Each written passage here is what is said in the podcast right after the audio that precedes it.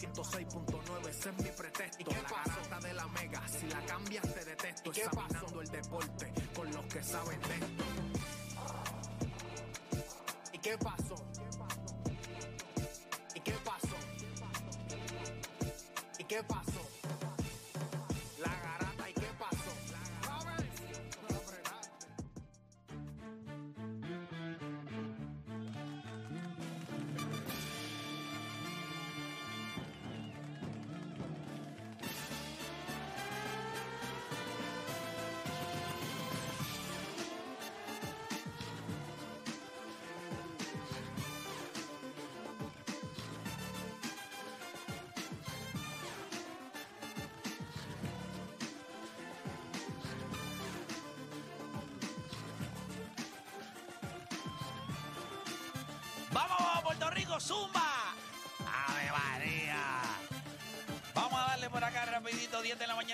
País. Hora de que comience la garata de la mega. Y no importa si en la mañana de usted metió la pata o metió el pie. No importa lo que usted haya hecho. Lo importante es que usted esté aquí con nosotros en el 106.9. 95.1 de la garata de la Mega. Sé que todo el mundo está contento. Gracias a todas las personas que nos están escuchando, que deben estar ahora mismo en su carro preguntándose, pero ¿y este programa de hoy? Debe- Este programa de hoy. Eh, ¿Montaste los, los S? ¿Los montaste o te, te diste por vencido y no montaste nada? ¿Qué cosa? Con los viejos, ahí eran las esponjas viejas, la No, diadema no, estos vieja. son los de Ah, Chente, ah, son los de los de Chente. Chente, ok, ok, ok. Eh, Estos son los de de- Chente. Deporte, Juancho, que, Yo que- te, yo te dije que Chente es mi renta center. tú, tú rentas ¿Sabes la que los tuyos tú los diste a perder? Nunca los No, vas a montar. lo mío yo lo uso para Rewind. Rewind, rewind. Yo lo No, uso en sí, Rewind. no, yo los veo por eso, pero, pero no, los montaste. O sea, llegaste a montar lo nuevo. Sí, yo acuerdas. montados, pero no tienen el esta cosita aquí arriba. Eso es lo que no tienen. Nunca la va a montar, nunca. No, no, no, no trae instrucciones, no de Pero esto. no, no tengo la llavecita para soltarlo. Ah, ok, Qué ok. complicado es esto. Aquí la Correa, ¿cómo está? Bien, ¿cómo está el internet hoy? El internet está excelente. Correcto. Hice los ajustes necesarios. Hiciste los ajustes. Cualquier cosa nadie que... ne- conectado en esta casa. Si te, nadie, hace... nadie, Si nadie. nadie... O sea, no hay De- manera de que alguien se ponga a ver una serie. Oye, De 10 a 12 no hay internet para nadie. Nadie juega a PlayStation, nadie juega a nada. No, nada más que llamen de la loto. Usted se ganó super, eh, eh, la super lot. Ok, conéctese. como único. Nada más. Nada más. Miren, nosotros tenemos un programa hoy en el que yo estoy seguro que muchos, ¿verdad? Por lo menos de los que han visto ya la entrevista, No necesito hablar de eso. Yo necesito hablar de eso. Yo necesito. No, hay que- que- ay, necesito. No, estamos hablando de eso fuera del aire. Necesitamos hablar de la que, tuviste entrevista que envié el libreto y lo borró. Sí. Porque tú sabes que, que hay demasiadas cosas que hay que tocar de esa El entrevista, si él papá. manipuló la entrevista, ¿no? Y Ah. en la parte donde le dicen, no, yo tengo tres nombres y los menciona pam, pam, pam. Y yo digo, "Pues, eh, obvio, el tercero es el que va a coger. Y de repente dice, pero yo tengo un cuarto. Y cuando metes el cuarto es que Apigulín hace. no, nosotros, nosotros ponemos las cositas, pero ¿qué No, les no, pareció cuando- la segunda parte? cuando él dijo- ¿Pudiste, pudiste ver este, aquí les pudiste, no pudiste? La, la primera. No, la segunda no La pude segunda verla. no la has Tenía visto. pendiente para hablar hoy, pero no pude. ayer. ok, perfecto. Muchachos, ustedes, ustedes tres. como- Cuando él dijo. No, no, no, no, yo no te estoy preguntando nada. No, para, que, para que vamos a llevarlo a perspectiva. Que está, sale en el, en el trailer cuando él dice: ¿Tú quieres que yo te conteste esa pregunta? O sea, la contestación. Por razón él preguntó eso. O sea, lo que estábamos hablando de eso, lo que él dijo, a mí me sorprendió un montón. O sea, yo, ya, yo dije, ¿en serio? Esto está pasando aquí ahora mismo.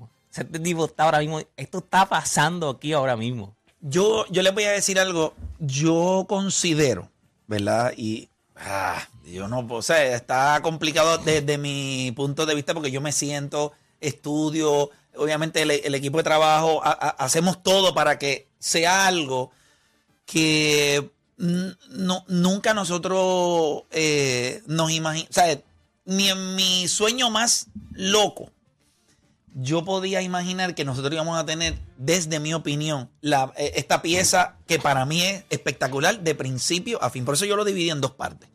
Yo creo que hay una primera parte que tiene su, su, su carne. Un- Sí, los tiene comienzos, todo. son los Eso es, como comienzos. una Los película, comienzos. eso es como una película de Marvel. que En Que para Capitán América, te- al principio te presentan el personaje y después lo, lo explican, desarrollan. te Pero- lo explican. Pero es importante ese principio. Sí. Y la cantidad de gente que me ha escrito mm, no conocía tantos datos. Ok, pues esa primera parte es eso. Pero por eso yo necesitaba dividir para que una cosa no se perdiera con la otra. Porque si no, pues era como una. Fíjate, pero tanta información, ¿qué es esto? Esa segunda parte ayer, ¿sabes? Yo la había visto ya y la volví a ver ayer. Y de verdad que yo, hasta- yo mismo hasta la veía y decía, sí, me, me gusta el, el producto final. Los comentarios han sido espectaculares. Los comentarios de la gente. Tengo una pregunta, no sé si después cuando o sea, salgamos de, de la presentación, porque esta es la presentación del programa, a ver si la, si la puedes contestar. No sé si la vas a poder contestar. Búscame el, El shot, el, el el whisky, shot. búscame el shot aquí. Búscame No, el yo puedo, aquí. con- yo puedo contestar, yo puedo contestar sin pregunta, pero, pero lo hacemos. Vamos a hacer el, el hable lo que quiera. Y entonces venimos hablando. Boquetón, boquetón. Perdón, perdón, que hablo Porque empiezan a llamar ahí. Sí, sí, no, no, no. Vamos a hablar de eh, lo que está lo que está en Boquetó. eh, y entonces arrancamos. Eh, sí, vamos a hablar de la entrevista de José Piculín Ortiz. Que, No. Juancho está bien pompeado. Ay, Juancho no, Dani está bien pompeado porque Dani lo puso en boquetó. Entrevista de pico, guan, No, guan. no, y hay gente que me está escribiendo y dice, no, papá, tranquilo, que eso yo lo tengo para el weekend. O sea, yo no lo voy a ver ahora, yo lo voy a ver en el weekend. Bueno, la última entrevista fue en el weekend que se disparó. Sí. Pues O sea, es yo que, creo es que que la- está en boqueto, que más, que más está en boqueto. Pero Sí, la gente, la gente... Pero no te creas, yo soy así. Yo no, yo no, yo vi como la primera media hora la vi en vivo. Después tuve que hacer una cosa y de camino, pues cuando estoy en el, tra- en el de camino de mi casa al trabajo, y es que yo la escucho, papi, en el carro, concentrado. Sí, que mucha gente me dice que hace, que hace eso. Así que nada, yo- e- ese podcast está ahí. La primera, ayer, una vez terminó la segunda, la primera ahí estaba a switch. Ajá, sí. Eh, esa va para casi 150 mil views. Esta va por ahí, tiene 35, por ahí, por lo menos en mis números que me da. Así que yo estoy súper contento. Yo sé que la gente la va a ver, la va a apoyar y, y estoy contento con eso. Pero lo vamos a hablar. Yo ayer, lo que sí para mí es bien importante que nosotros toquemos hoy, es que Shohei Otani extendió a cuatro juegos consecutivos en los que no permite carrera. Entonces, ustedes saben que aquí nosotros estamos puestos para mamárselo a LeBron a otro nivel. Y puestos para hacerle lo mismo a Michael Jordan. Y puestos. Y yo, yo quiero saber si llegó, si ya estamos cerca del punto en el que nosotros tenemos que sentarnos y decir que este es el mejor atleta que nosotros hemos visto. Sin lugar a duda de. ni- olvídate de Michael Phelps, olvídate de Tiger Woods. Ok, si esos son impresionantes, dominaron su juego. Pero si este es el mejor atleta que nosotros hemos visto. Estamos hablando de un hombre que mide cuánto? 6, 3, Tres, 6, Sí, seis, ese tres, es seis, alto, cuatro. ese es alto, sí. Estamos hablando, ok, podemos, déjame hacerles esta pregunta. Aquiles, ¿cuál es el deporte más difícil que existe? El deporte más difícil para ti en cuestión de, de ejecución. De equipo individual. El deporte más difícil puede ser lo, Para, eh, para mí es el boxeo. lo que pasa es que el béisbol Seis, es, lo que pasa es que el béisbol es colectivo e individual. Porque el individuo es el que afecta al colectivo. En el baloncesto, me, me explico. Tú puedes pasarla. Estamos los cinco. quitar, sí, sí, yo entiendo. puedo decirte, toma, toma, toma. Cuando batean por shortstop, tú no puedes decirle a la tercera mente, cógela tú. O cuando, No. tú vas a, o cuando tú vas a batear. O cuando te tú toca vas a batear batear, a ti. ¿Entiendes? So, para mí el O béisbol, aunque es un deporte colectivo, Más individual. viene siendo de, de muchos, para mí, el, el más individual. Pero para, para ti, el béisbol está entre los deportes más difíciles. Sí, sí. claro. Ok, Juancho, para ti. más Tú- perdón, perdón, una cosa. Tú bateando, si lo haces bien 30 veces de 100, eres estelar. Por eso. O sea que coincidimos que es difícil. Sí, no, el béisbol, sí, es difícil. Difícil. De los deportes más difíciles. Para mí es sí. más difícil. Eso- es- esa es una de las líneas más, más violentas. O sea, tú eres bueno bateando 300. O sea, 30%. Tú eres, tú eres por Eso es encima ridículo. de bueno. Eso es ridículo. Imagínense en un deporte en donde alguien dijo, mira, mano, eh, eh, batear es complicado, lanzar es bien complicado. So, vamos a hacer algo. Lanzadores son lanzadores y bateadores son bateadores. Y este animal hace las dos. Ayer, qué sé yo, ayer le empujó dos carreras, Una anotó base una, una base robada. Yo lo que quiero saber es si ustedes están listos ya. Y ustedes pueden contestar sí o no. No ahora, cuando les haga la pregunta, eh, cuando comencemos el programa. Si estamos listos para decir que estamos viendo el mejor atleta que hayamos visto. Y yo sé que es complicado, es blanco, no es americano. eh, tiene Es muchas cosas. no es ni- Sí, por eso, por eso. ¿Cómo? Es, abu- es aburrido. No creo que sea aburrido. Bueno, lo que es que es aburrido porque tú no puedes hablar con él. Tú no te puedes sentar a hablar con, hablar con él, no lo vas a Bueno, sí, sí, pero no creo que sea un tipo aburrido, un tipo que pueda hacer lo que él hace. No me parece aburrido. Quizás no es vocal, pero claro, es que Exacto, tú no lo exacto, no entiendes. es- No, no, no, no habla inglés. Es gris, es gris. Él poncha y, y se sube la camiseta y se va para su dogado tranquilo. Y no, no ronca, no, no, no, no te vende Sí, ayer roncó. Ayer ron roncó porque ayer cuando, base. cuando ponchó el... su base sin, sin del caminadito en tercera, como hacemos los latinos. Exacto, exacto. Sí, sí, que No no, te creas, pero- pero no él- te vende el Lo espectáculo. que, pasa, lo que pasa es que él ronca a su manera. La pregunta es si estamos listos ya para decir que es el mejor atleta que nosotros hayamos visto. Si usted está dispuesto o no. Vamos a hablar de la entrevista de Piculín Ortiz. Adicional a eso, vamos también a hablar de cuál es el valor de Anthony Davis a sus 29 años en la NBA hoy. ¿Cuál es el valor? ¿Cuánto usted, cuánto vale? Por ejemplo, muchos de nosotros especulamos y en las redes sociales la gente está diciendo, pues mira, si yo soy los Lakers, cambiaría a Anthony Davis por Kevin Durant. ¿Realmente usted haría eso?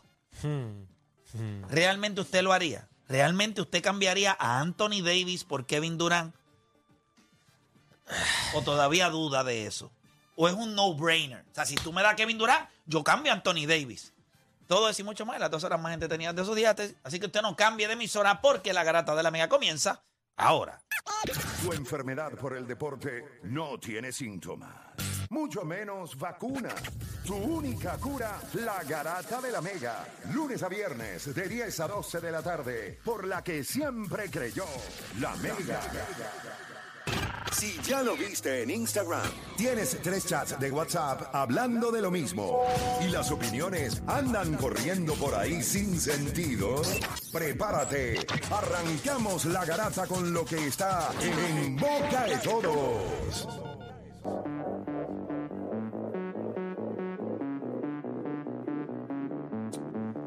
Bueno, ahora sí, estamos por acá. Usted está escuchando la garata de la mega 106.995.1. Y como bien habíamos hablado acá, ¿verdad? Antes de que comenzara el programa, lo primero que ustedes tienen allá en, el, en el- lo que está en Boqueto es básicamente hablar de la entrevista a José Piculín Ortiz eh, que le hiciéramos ayer la segunda parte. Pues, todavía hay gente que anda perdida. Raúl, te envié un, te envié un video. Déjame saber si tiene audio. ¿Tiene audio? Déjame saber. ¿Te llegó con audio? ¿Sí?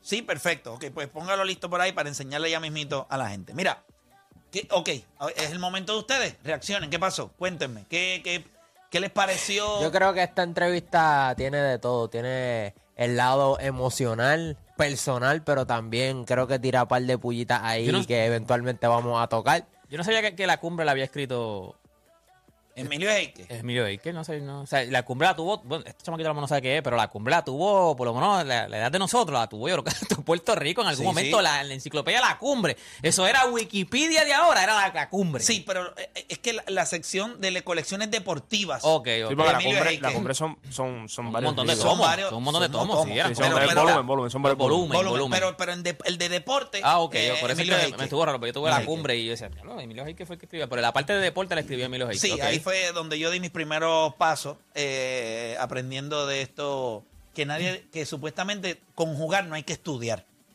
Esa es la parte Sí, más sí, no, si tú juegas no tienes que Si no. tú juegas no tienes que estudiar. Porque ya tú sabes, ya eso viene, pam, ya tú sabes. Sí, porque con eso ya tú sabes la historia. Sí, bueno, ya, para, para que tengan una idea, los otros días estaba viendo un video donde Shaq estaba diciendo que él le pasó a Mutombu en tapones.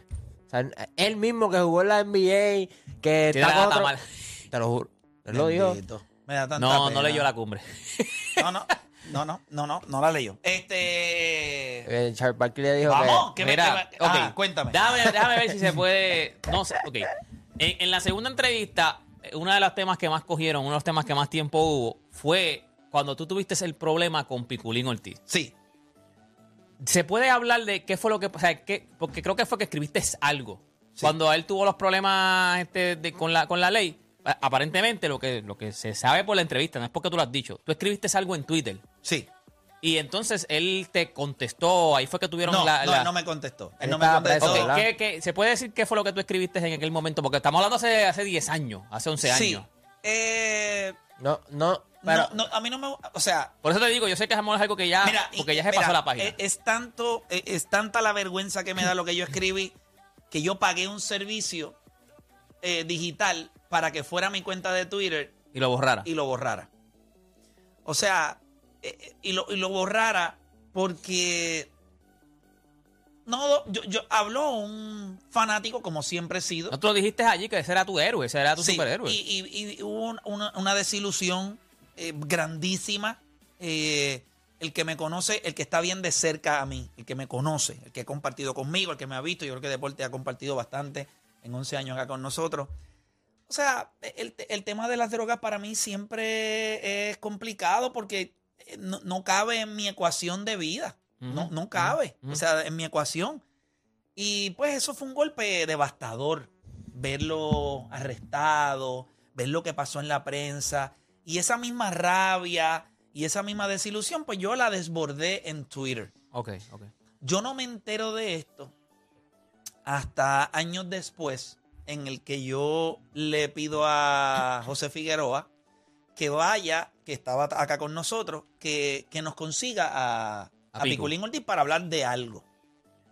Y entonces cuando José regresa me dice, tú escribiste algo tan, tan, tan, Ok. tan. Tú ni sabías que había. Yo no sabía que él lo había visto. Sí, o que le había, y que le había afectado tanto. y que él no lo había visto, lo había visto su familia, que él lo explica. Él lo explicó en, el, en la. esta. Y entonces ya en ese momento, pues, pues hubo, yo, o sea, en ese momento me dio, yo dije, wow, pero que yo Pero y escribí. dos o tres años después. Sí, sí, pero eso, eso fue en el 2000. Sí, pero que después, dos o tres años que tú te enteras, después que tú te enteras que él le afectó tanto eso. O sea, sí, que eso bueno, que tú le, escribiste. le afectó a él en el sentido de que lo, le da dolor eso es a, lo- A la alguien- familia, ajá. a su familia. Entonces, en ese sentido, pues, ¿qué pasa? Pues, pues, me doy a la tarea y cuando yo leo eso, o sea, yo lo que solté fue allí una, una anormalidad, de verdad. Fue una cosa... y entonces después habla- ahí hablaste con él, lo Y contactaste. entonces, no, no, no, Chacho, se tardó muchísimo, se tardó, se tardó algún tiempo. Pero entonces yo contrato este servicio en internet para que haga un search de todas las, cuando ponga la palabra de José Piculín Ortiz, José, eh, Piculín, ta, ta, ta, entonces me da todos los tweets y los borra. y borré los, los que tenían este, esa descarga. No por cobardía, es que sencillamente yo creo que Un error, está bien. es un error. es un error. Y uno tiene que reconocer, Ajá, ¿verdad? ajá, Cuando no. So- so eso, eso fue lo que sucedió.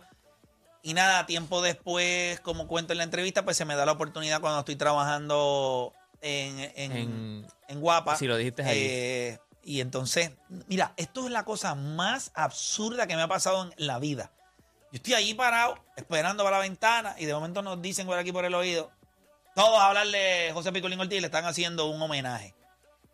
Ahí es que tú entonces, después de, de lo del tweet y eso, ahí es que entonces, como quien dice indirectamente, es como que la primera vez que tú hablas, eh, entre comillas, a él. A él. Le hablé a él. Yo lo hice para hablarle a él. Porque yo sabía que muchas personas quizás no iban a entender lo que yo estaba diciendo, pero a mí no me importaba la gente, porque a mí me importaba arreglar con él. Y yo creo que yo lo hice en una plataforma digital, pero mis disculpas iban a ir a nivel O sea, nacional. que tú allí, eh, cuando te dieron la oportunidad de hablar de Piculín, Oye- eh, Piculín, Or- de Piculín Ortiz, allí en ese momento tú lo que hiciste fue, como quien dice, disculparte al, al aire, allí al mismo. aire. Sí, allí mismo. Cuando, cuando todo el mundo empezó a hablar, cuando me tocó a mí, ya yo estaba temblando a la mano porque yo dije, yo voy a hablar y la gente no va a entender. Pero él me va- pero yo creo que él me va a escuchar o alguien le va a decir. Y entonces ahí es donde yo entonces eh, expreso lo mismo, la ver- o sea que, que en un momento dado, ¿sabes?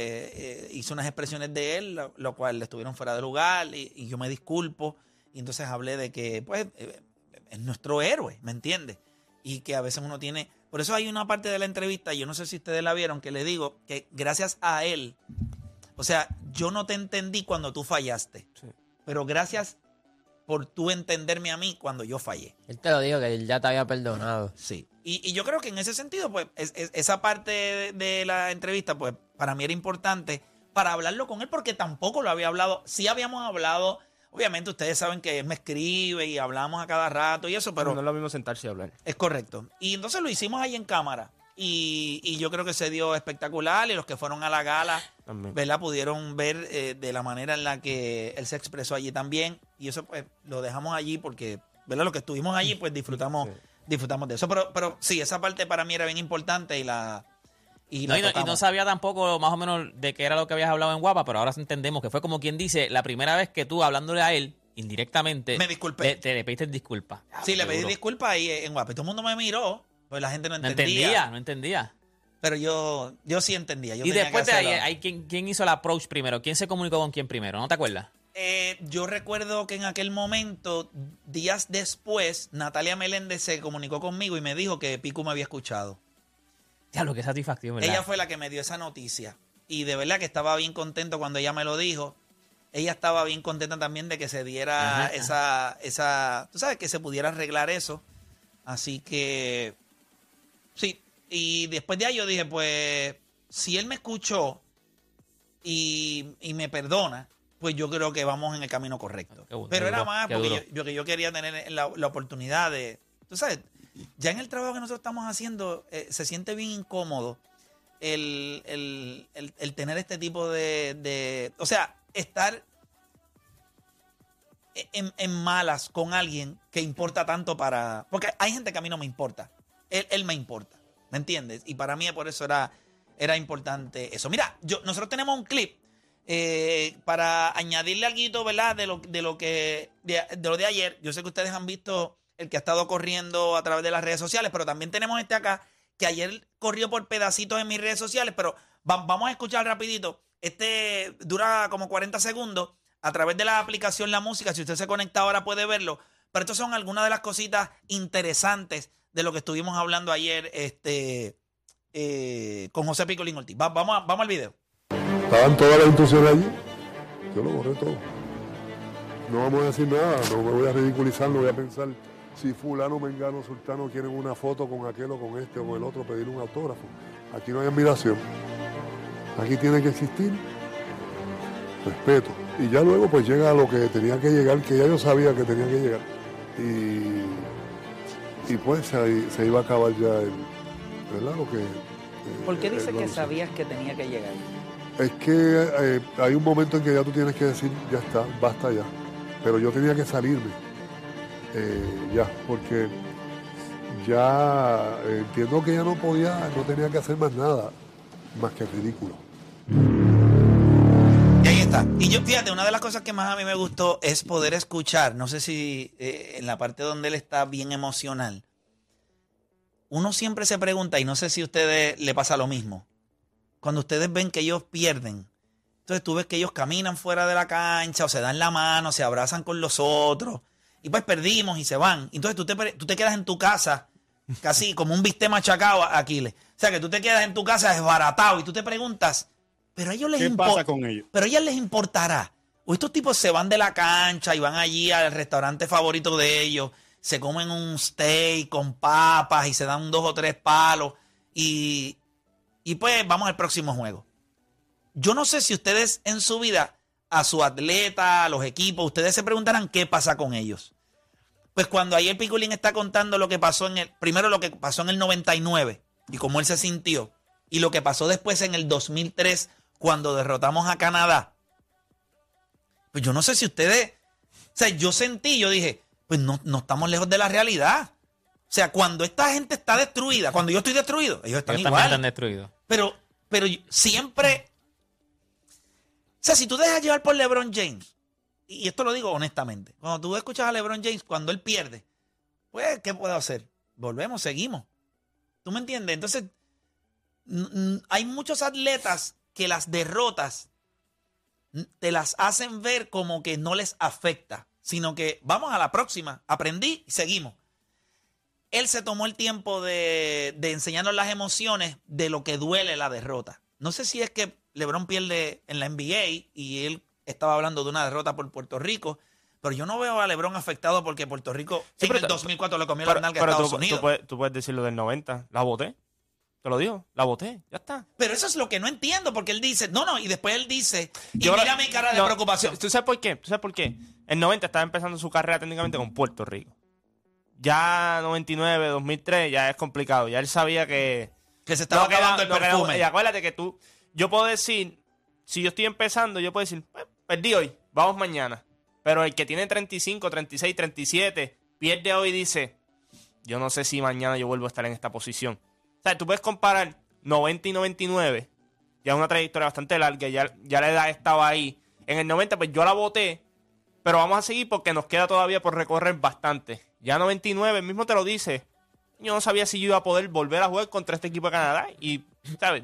Me dieron la oportunidad. Se abrió otra puerta de que tuviese la oportunidad con ellos. Yo creo que depende en qué punto de, la carrera tú estés. Si estás al comienzo, tú perder, pues tú lo puedes manejar en el sentido de que pues, yo voy a tener otra oportunidad, yo estoy seguro que voy a tener otra oportunidad. Pero tú tienes 35 o 36 años en el deporte, depende del deporte también. Tú, tú, tú tú no sabes si vas a volver a tener esa oportunidad en el próximo año, los próximos dos años, si vas a estar jugando. Eh, sí, ¿Sabes que me, que Tú no, una- sabes, tú no sabes cuándo va a ser tu última oportunidad. definitivo. Sí. Tú sabes, eh, tam- tú tampoco sabes cuándo comienza Tú esperas estar listo, pero yo no creo que tú estás listo ni para cuando comienzas ni cuando se termina. Tú piensas que estás trabajando, ¿verdad? cuando llegan oportunidades así, se abre la puerta, tú dices, mucha gente dice, cuando me llegó la oportunidad no estaba listo, o sea, fui aprendiendo en el camino. Y quizás cuando mejor te sientes ya, ya se está acabando la ¿Sabes película. De, de esta entrevista salió otra entrevista que tienes que hacer hoy. O sea, tienes que hacer. Yo sé que viene este Flor Meléndez ahora, pero tú tienes que sentarte con Julio Toro. Eso está, eso está... Se él cogió, un, dijo- ra- él cogió dijo- un rato para No, no, no, no, Lo que él dijo de Julio Toro, que él dijo, no, papi, él él no es X0.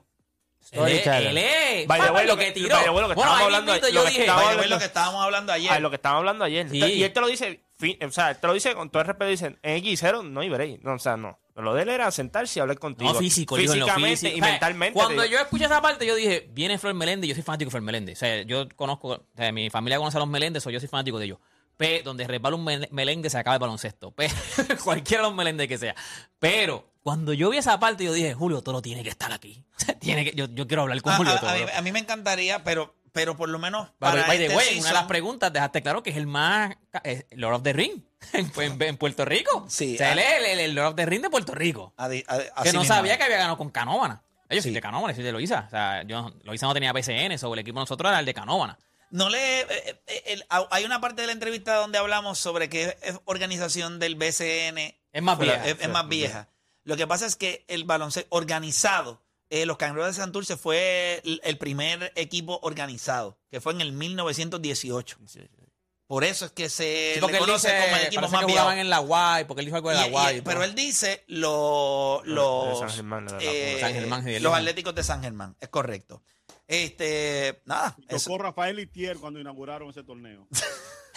muy probable, muy probable. Pero la parte de. Con el pelo blanco ya. Tenía, Sí, ya sí, tenía no, el pelo ya. blanco. La parte de Barea fue otra cosa. No te escuchas, te perdí, te perdí, Aquiles. ¿Qué pasó? ¿Qué dijiste? No, Te también. perdimos. Se También. dejó de oír. Ahora sí, ahora sí. No, se pasa. Eh, moviste ¿Alguien, algo. alguien- alguien prendió el play. El bigote blanco y el pelo y el bigote negro. Sí, pues sí, sí, sí, porque eso es una cosa que No, nadie... papi, eso es así. Eso es así. De dos tonos, como los gobas, las gobas caras, dos tonos, para que sea más caro. Eh, La parte de Barea fue. otra- No, no quiero decir spoiler porque tienes que verla. La parte de Barea, eh, tienes que verla. No, no, no vamos a hablar de lo que él dijo, no, no. La parte de Barea hay que verla. Porque cuando él dijo esa parte, fuera de broma, yo, yo, yo, yo decía: Esto está pasando. Es- Esto él lo está diciendo de verdad.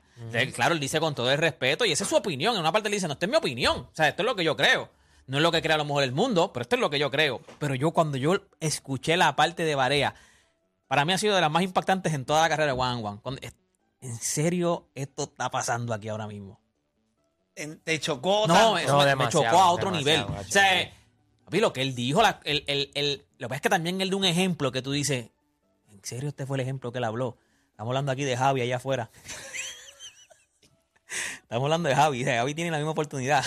o sea, no, no, papi. o sea, cuando pase tiempo hay que hablar de eso. Ahora Sí, mismo no, para que lo vean. no, pero, pero, papi, fuera de broma, fue de las partes que yo dije, está pasando esto. Pero yo creo que la, la relación que hay entre Pico y Arroyo es bien fuerte, honestamente. Y creo que a veces eso hace que... ¿Tú, tú estás seguro que es bien fuerte?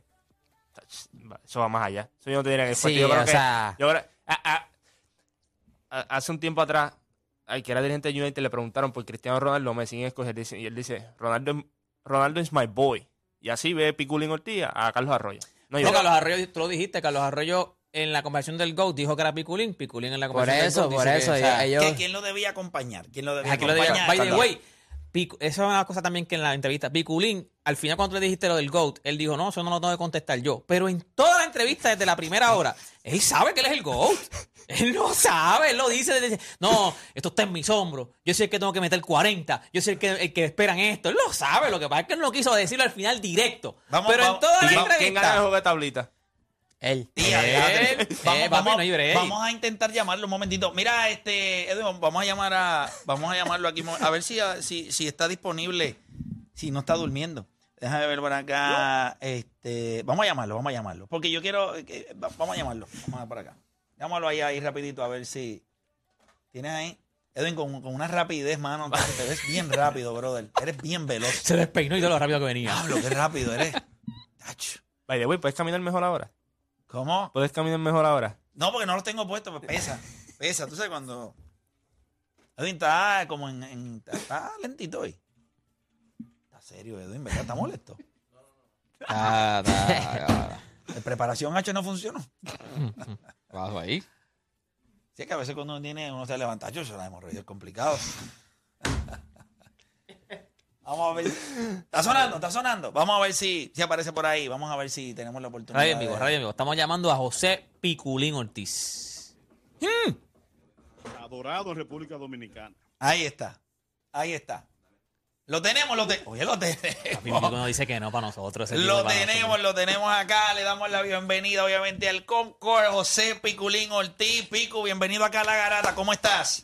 Duro. Gracias, gracias. Espérate, espérate, déjame ponerte los aplausos porque hay que ponerlos. Ahí están los aplausos, gracias, aplausos, ahí. Vamos allá. Duro, duro. Ahí está, ahí está. ¿Cómo estás, Pico? ¿Estás bien? Muy bien, gracias a Dios. ¿Y ustedes? Todo bien, gracias a Dios. Aquí nosotros hablando sobre la entrevista. Quiero preguntarte, una cosa es hacer la entrevista y otra cosa es uno verla. Porque está bien, tú contestaste todo lo que hablamos y estuvo la dinámica y todo, pero ¿qué se siente sentarse y, y- escuchar todas las cosas que tú dijiste? ¿Cómo, cómo, cómo, cómo se siente eso? Pero eh, no sé, yo creo que, que es algo que uno lleva por dentro, ¿no? Y, y más cuando uno busca, pues ser honesto dentro de todas las preguntas que, ¿verdad? Que se, que se dieron en la conversación. Este, en adición, pues aclarar muchas, ¿verdad? Muchas dudas que, que todos los fanáticos, pues, pues quizás eh, tenían y, y, y que vieran, pues, la realidad de, de, de- de las cosas que sucedieron, ¿verdad? Este, como son. Definitivo. Ahí, ahí, ayer, eh, ¿verdad? Estuvimos hablando un poquito después que se acabó la entrevista, pero eh, eh, me gustaría que volviéramos a hablar de esto rapidito. Eh, en, la en la entrevista, cuando hablamos sobre el, el equipo que formaste, ¿verdad? El equipo que formaste, pues en, en- eh, escogiste a Fico López. Entonces, mucha gente me, me preguntaba, entonces, ¿por qué Arroyo lo acompaña en la conversación del GOAT? pero es Fico el point guard que él escoge para su equipo. Y tú me diste una contestación, pero a mí me gustaría que tú lo explicaras también, porque pues, no es una duda mía nada más, no voy a ser tan mordido que me la voy a guardar para mí, sino que eh, si la, si la puedes compartir, ¿por, por qué una cosa y la otra? Eh, eh, por, por qué hay una diferencia entre eh, eh, Fico López y, y Carlos Arroyo cuando se habla de esa conversación?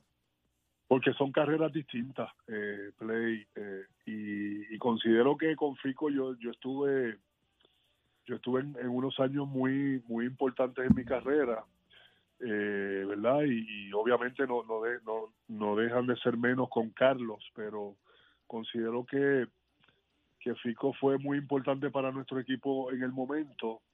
Eh, lo mismo que Carlos ya en, en, en la, en la última etapa, pero considero que Carlos trascendió mucho más allá que, que, que Fico, ¿no? Este, en el sentido de, carrera eh, a nivel fuera de Puerto Rico y, y, bueno, y sus logros este, eh, allende a los mares en Europa, háblese, ¿no? Y, y, y la NBA.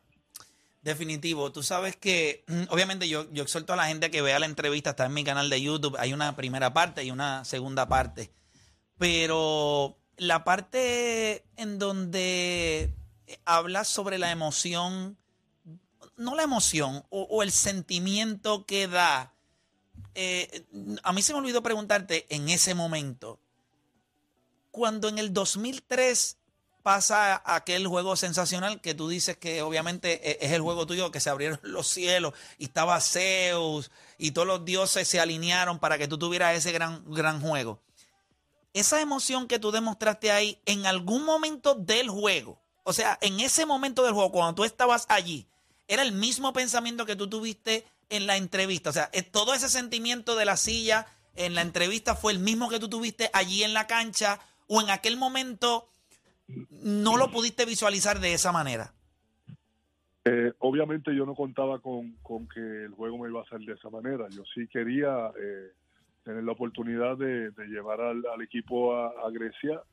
Era mi cuarta Olimpiada. eh, tenía la espinita del, del, del- de la Olimpiada anterior en, en Australia que no pudimos ir y nos ganó específicamente Canadá en el momento.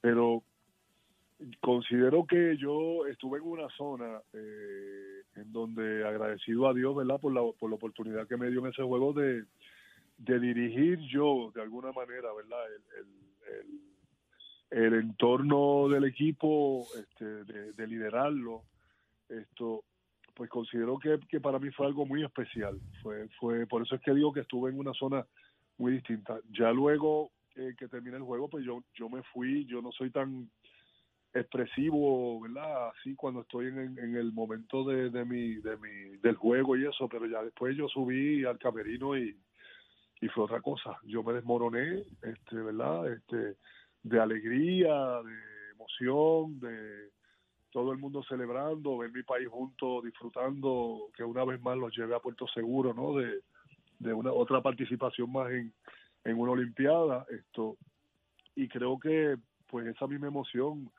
me transportó en, la silla también en el momento del juego, o sea, esos son momentos que uno vive, ¿no? Y, y que con el con, con el careo que tú y yo tuvimos de, de, de, de ese tiempo que estuvimos en el en el one on one pues eh, considero que que me lleva me transporta verdad al momento y, y sí sí la emoción eh, considero que fue muy similar muy similar. Yo creo que hasta me emocioné más en la silla diciéndotelo a ti que, que en el propio juego porque la adrenalina del juego pues envuelve un poquito más a la, euforia eh, verdad del, del, del partido mismo pero pero ya después cuando cuando esa adrenalina baja pues uno consigue consigue encontrarse verdad y, encontrarse más con la emoción que y el sentido patrio ¿no? de, del momento de ver un país pues muy alegre este, y muy se olvidan todos los colores políticos se olvida todo en esa cancha me entiendes y, ver ese país con esa ovación que me dieron pues, pues obviamente es otro fue fue fue grandemente otro sentir Pico, nosotros acá en la Garata de la Mega, y no es que te voy a hacer otro one on one aquí ahora, este, pero nosotros acá en la Garata, nosotros siempre hemos hablado del futuro del baloncesto de Puerto Rico. Y cuando nosotros, tú viviste las épocas más gloriosas de nuestro baloncesto, o sea, en cuestión de éxitos, en cuestión de todo lo que sucedió eh, en nuestra historia, ¿tú, crees que Puerto Rico pueda volver a alcanzar en algún momento algo similar? ¿O tenemos que ajustar nuestra historia y quizás conformarnos con menos eh, por el nivel del talento internacional de otros equipos? Bueno, eh, tenemos que contar con eso siempre, que, que nadie se va a quedar de brazos cruzados. Ya ves a México ha mejorado mucho, la República Dominicana también, etcétera, ¿no? Nosotros tuvimos una época nuestra de, de jugadores, eh, eh, digamos, enfocados, este, jugadores comprometidos eh, con el país. Eh, éramos jugadores que jugábamos fuera, ¿verdad?, de Puerto Rico. eh, y considero que que, que sí, siempre hay que hacer ajustes. Considero que siempre hay que ir, tener esa libreta de cambio eh, y, de, y de querer mejorar cada día, de, de que las cosas que vemos que no nos funcionan, pues buscar la manera de que funcionen. O sea, y, y hay muchos ejemplos en, en el mundo, ¿no? De que equipos que, que han ido mejorando poco a poco, este, son muchos los nombres, ¿no? Este, que han ido ajustando y adaptándose este, a la necesidad, ¿verdad?, de, de, de mejorar su liga, su, sus jugadores. Aquí hay una cosa bien importante, Play, es que los jugadores son bien importantes. No es el talento, es el deseo que tenga cada jugador, como lo dije en el programa, de querer jugar con, con amor, con sacrificio, de querer ser eh, trabajadores, de querer esforzarse eh, por el deporte, ¿no? Es como un boxeador. Un boxeador, si no le gustan las garnatas, no puede estar en el boxeo. Definitivo.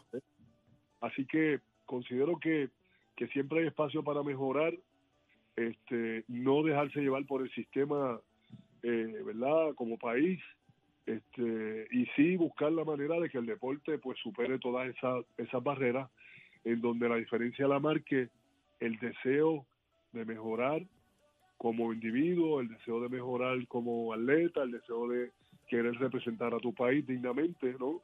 Este, y no, no meramente mirarlo como, pues, voy a estar en el equipo nacional, que chévere. No, hay un compromiso que tiene, se tiene que cumplir si es que quiere hacerlo. El que no lo quiere hacer, pues, santo y bueno, no se le tiene que criticar. ¿eh? Pero lo que estamos viendo hoy en día son jugadores, eh, pues no tenemos tanta estatura, pues hay que hablar con lo que tenemos, pero tenemos que desarrollarlo. No podemos tener jugadores coge, coge ahí en la cancha y, y hay que enseñarle a tirar, hay que enseñarle a, a correr la cancha, hay que enseñarle a, a la posición que va a jugar, a lanzar, o sea, como bien dice, no hay muchos tiradores, pues hay que empezar a, a poner esos jugadores a tirar mil tiros diarios. Por eso te, Para- eso te, eso te quiero, eh, Pico, por eso quiero, porque, Hacho, me quedé bien, bien mordido ayer cuando vi la entrevista, porque cuando hablamos de eso, me contestaste otra cosa que yo sé que era un mensaje que tú querías dar. Yo sé que yo, yo sé que la mayoría de las personas piensan que yo lo que digo son estupideces o loqueras, y, y yo no tengo ningún problema porque cada cual tiene su opinión. Pero del baloncesto, yo solamente puedo ver algo desde mi perspectiva de fanático. Por eso yo le hago la pregunta a los que saben. Yo creo que Puerto Rico así, eh, o sea, debe seguir trabajando el hombre grande, pero convirtiéndolo en un jugador mucho más versátil, dándole la bola desde temprano. Eso, eso estamos tarde si no lo estamos haciendo al día de hoy. Pero yo creo que tiene que haber un programa para que nuestros niños, ayer yo estaba en una práctica de Denzel, de mi nene, hay que enseñarle a los chamacos a tirar, que cuando reciben la bola, cómo van a setear los pies, cuando salen de una cortina, qué es el catch and shoot, cómo cuando tú haces un corte en C o un corte en L, cómo tú recibes el balón. Pico, esas son cosas bien complejas que la gente piensa, ah, eso sale natural. No, eso no sale natural. Eso hay que trabajarlo y tiene que haber un programa porque es imposible que nosotros tengamos 12 chamacos en el equipo nacional, ya sean de Estados Unidos o de acá de Puerto Rico, y cuando vamos a, a- mirar quiénes son nuestros tiradores, no tenemos. Es una locura que Puerto Rico pueda tener un programa para, para trabajar lo que es lanzar el balón y, y poder eh, eh, empezar a crear una máquina y, y una cantera nueva de tiradores. O sea, ¿es una locura o esto debe eh, suceder de manera individual? ¿Cómo, cómo tú lo ves? no es una locura, es algo básico del juego y e importante. ¿Ve? Este, lo que pasa es que aquí nos concentramos, eh, en muchos años llevamos concentrándonos en darle la bola al hombre pequeño solamente para manejo de bola, ¿verdad? De, de point guard. No sabemos a, a qué estatura van a llegar esos chamacos, pues hay que darle la bola a todos. Hoy, día, hoy tu hijo Denzel es eh, point guard y mañana será el otro que está al lado de él. ¿ve? Y los vas, los vas rotando de posiciones pero tienes que trabajar a todos por igual, alto o bajito. Lo que me pasó a mí, como yo te dije, al- yo era alto siempre. ¿Por qué no me dieron la bola como point guard? Y yo aprendía y me enseñaba a- al manejo de bola o de tiro de fuera. ¿ves? Que tú lo Es desarrollaste ta- de de tarde en tu carrera. Claro, es una cuestión de visión, pero como está el baloncesto hoy en día, pues es que tenemos que mirarlo de esa manera. Es indispensable que tú le enseñes a los jugadores todo el, el, el desde la A a la Z del juego para eso, para que si no son muy altos, pues puedan tirar el gancho y si son, y si son bien bajitos también lo puedan hacer, ¿ves? Porque es, es, el, lo, es lo que envuelve el juego en realidad eh, eh, toda esa dinámica de, de, de catch and shoot, como tú dices, como lo mismo el box out. ¿eh? como lo mismo el, el, el salir de cortina, eh, ¿verdad? Y, y un off dribble shooting de, de afuera, ¿ves? Un open under, y te estoy combinando de, de adentro y de afuera. Si ¿ves? no, que- definitivo. El- el- el- para el- que- la variedad del que- juego. Exactamente, para que todos tengan la misma oportunidad y no solo eso, es eso es beneficioso para el juego y para la ausencia de hombres grandes o pequeños, pero no- nosotros siempre hemos tenido hombres pequeños. Lo que tenemos es que tener hombres altos, como Georgie Torres en su época, un 6-4 bajando la bola. Claro. ¿eh? Y esto, pues no, no hemos tenido, no hemos querido tener esa visión todavía. ¿Por qué? Como digo, con mucho respeto, seguimos enseñando a ganar y a perder a los jóvenes. ¿Por qué?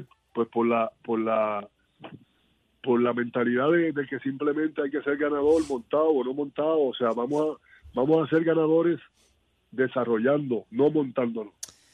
Yo estoy completamente de acuerdo contigo. Eh, yo creo que así mismo como se trabaja. El problema no es que nuestros hombres grandes no drivean o no pueden lanzar.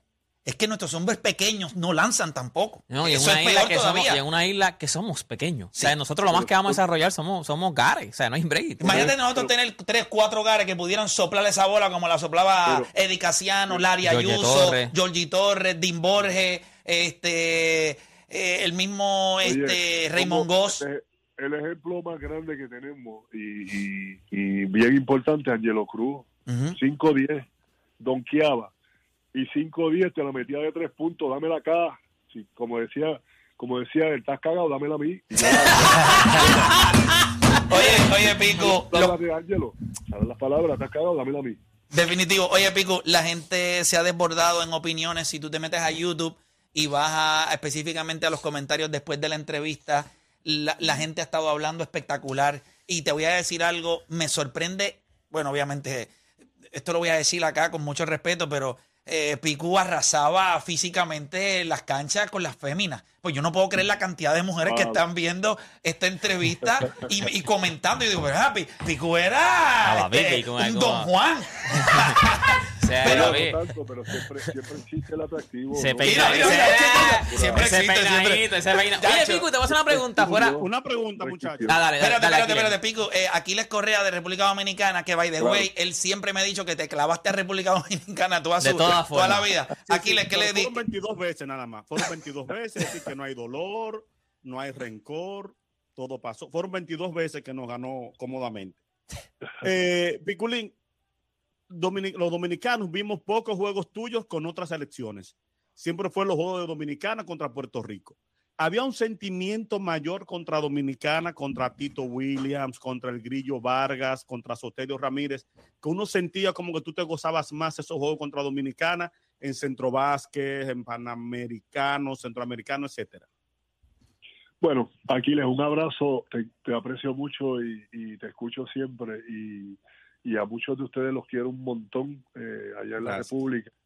Pero básicamente a mí me, me sacaba un poquito de, de... me desencajaba, vamos a decirlo así, que me gritaran sin bandera.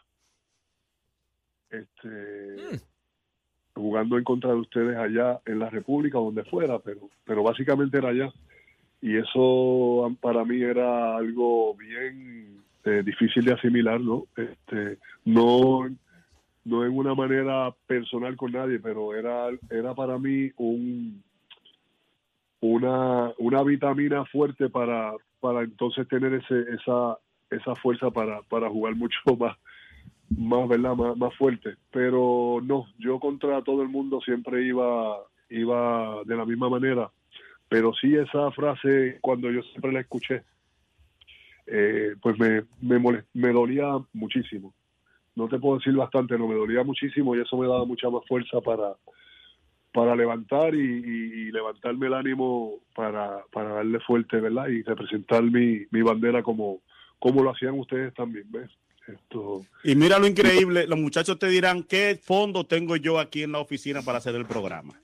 Do- las dos Las banderas. están ahí. Pues la bandera de Puerto Rico y la de. República Dominicana. Claro, tenía un, un comentario para hacer, pero no es, no es prudente. Esto no, no lo es porque no, no quisiera herir, eh, no quisiera herir, eh, digamos, este, ¿verdad? Personas que de alguna manera u otra pues, me aprecian a mí, eh, ¿verdad? Y, y- y apreciaron mi carrera.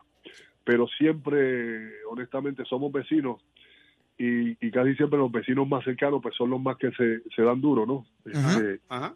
Y lo considero que era de esa manera básicamente no no es nada personal. Y, por supuesto agradezco siempre el, la admiración de muchos de ustedes que, que me veían jugar y que lo han manifestado en redes sociales lo han manifestado en muchos sitios y, y entre ellos Juan Luis Guerra que siendo amigo pues siempre dijo que es un fan mío eh, muy grande y eso lo aprecio mucho Oye, oye, Pico. Pero que Juan Luis Guerra diga, soy fanático Sí. tuyo. Oye, oye, Pico, de, de verdad que yo te agradezco un montón el, el- el tiempo que nos has dedicado acá, ¿verdad? Queríamos, ¿verdad? Saber alguna reacción. Pero a lo que iba, hay tanta gente, específicamente féminas, ¿verdad? Y, y- y caballeros. Pero yo envié, yo puse un post en mis redes sociales ayer, tan pronto se acabó la entrevista, la cantidad de comentarios.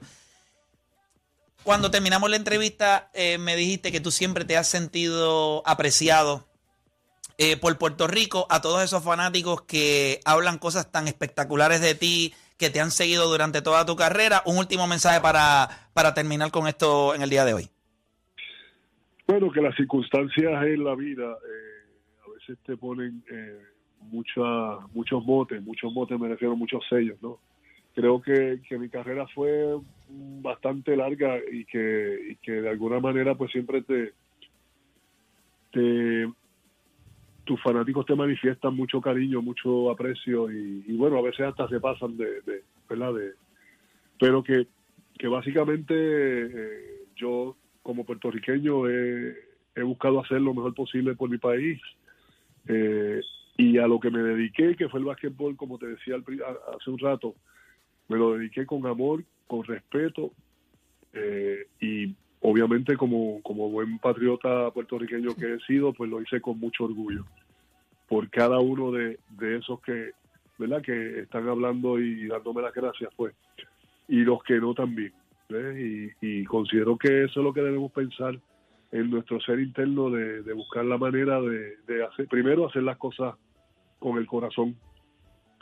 Segundo, pues, que nos importe cuando lo hacemos. Y tercero, pues, eh, pensar pues que de alguna manera eh, todo va a volver, ¿verdad? De vuelta. Eh, hay, hay una vida que da, da círculos y que y que remunera, ¿verdad? Este, te devuelve. Y eso es lo que está pasando, ¿no? E- Ese agradecimiento, pues, la gente lo está manifestando porque vivieron esos momentos buenos, menos buenos, difíciles con, conmigo, ¿no? Como, como jugador. Y que estoy eternamente agradecido por ello. Yo considero que, que hay muchas cosas que, que podemos mejorar. Y creo que esa estampa pues está ahí. Yo no la puedo cambiar. Eh, no puedo cambiar nada de, ¿verdad? De, alguna manera, pero sí puedo pedirles que los que se dediquen al deporte del baloncesto que, que se dediquen dignamente a ello y si van a estar en el equipo nacional pues que lo hagan verdad que, que, que lo hagan con, con el corazón como lo mismo en la República Dominicana que lo hagan con el corazón. Este la parte pues, de, dinero pues eso es otra cosa y y bueno primero hay que ser, sentirse bien puertorriqueño para, para hacerlo de esa manera. Y agradecido de todo de todo corazón con todo el pueblo puertorriqueño y todo el pueblo latinoamericano como bien dice Aquiles que de verdad que me hay admiración y, y me siento muy orgulloso de ello y me siento muy agradecido también Oye, eh, Pico, ya tú sabes. Mira, Eh, antes, antes de irnos, te voy a hacer una pregunta eh, que yo creo que en algún momento de tu carrera, esta pregunta yo creo que era la número uno en Puerto Rico. O sea, no hay break de que esta pregunta no fuera. Todo el mundo quisiera saber la contestación de esta pregunta. Al final, ¿cuál era la marca de jelly que tú usaste? la marca de jelly que yo usé bueno el marca de jelly que yo usaba se llama moco de gorila ¿A esa existe? ¿Existe? ¿En serio? Existe. Sí, sí. Esa Sí, ahí está. es amarillo. Sí, existe, existe todavía eso es tremendo jelly ahí está. pero pero habían varios habían varios pero el el, preferido. de- ah bueno preferido el piculín Ah, bueno, no, sí, porque después salió el jelly piculín, yo me acuerdo, Sí. pero el que. Moco de gorila. Moco de gorila. Sí, yo quise imitar ese. Ese jelly era, era tremendo jelly. Y, y bueno, esto. Ese se llamaba, el, el Pico se llama el moco la cabra. Oye, gracias, Pico, de verdad, bendiciones siempre. Ahí estaba. Un abrazo a todos Aquiles y un abrazo a todos por allá en tu país. Igual, Siempre Pico. se les quiere mucho. Durísimo, gracias Piculín por estar con nosotros, ¿ok? Se te quiere. Hablamos luego. Ahí estaba, gente. Pues ya usted sabe, este, este es el programa, ¿entiendes? Eh, cogimos ahí un momentito para. Le hicimos. Y, y- y no es que le metimos cinco minutos, le metimos como 25 minutos Sí, sí, sí, adicionales. sí. Yo tenía una pregunta, pero yo sabía que iba a coger un montón de tiempo. Y a No, y, mejor. y dijo, y, y dijo algo, tú sabes, hay algo que lo tenemos que discutir porque Aquiles no ha reaccionado a eso. Yo quiero que Aquiles reaccione. No es que había animosidad, es que en un momento dado, las cosas que le gritaban, pues entonces él decía, ok, no hay ningún problema. Pues yo voy entonces a apretar el torque. Aquiles, cuando regresemos de la pausa, me dice que se siente que el, el causante, ustedes Saber le, que éramos nosotros. que Ustedes lo le animábamos. decían a él sin bandera y él los dejaba a usted sin hoyo.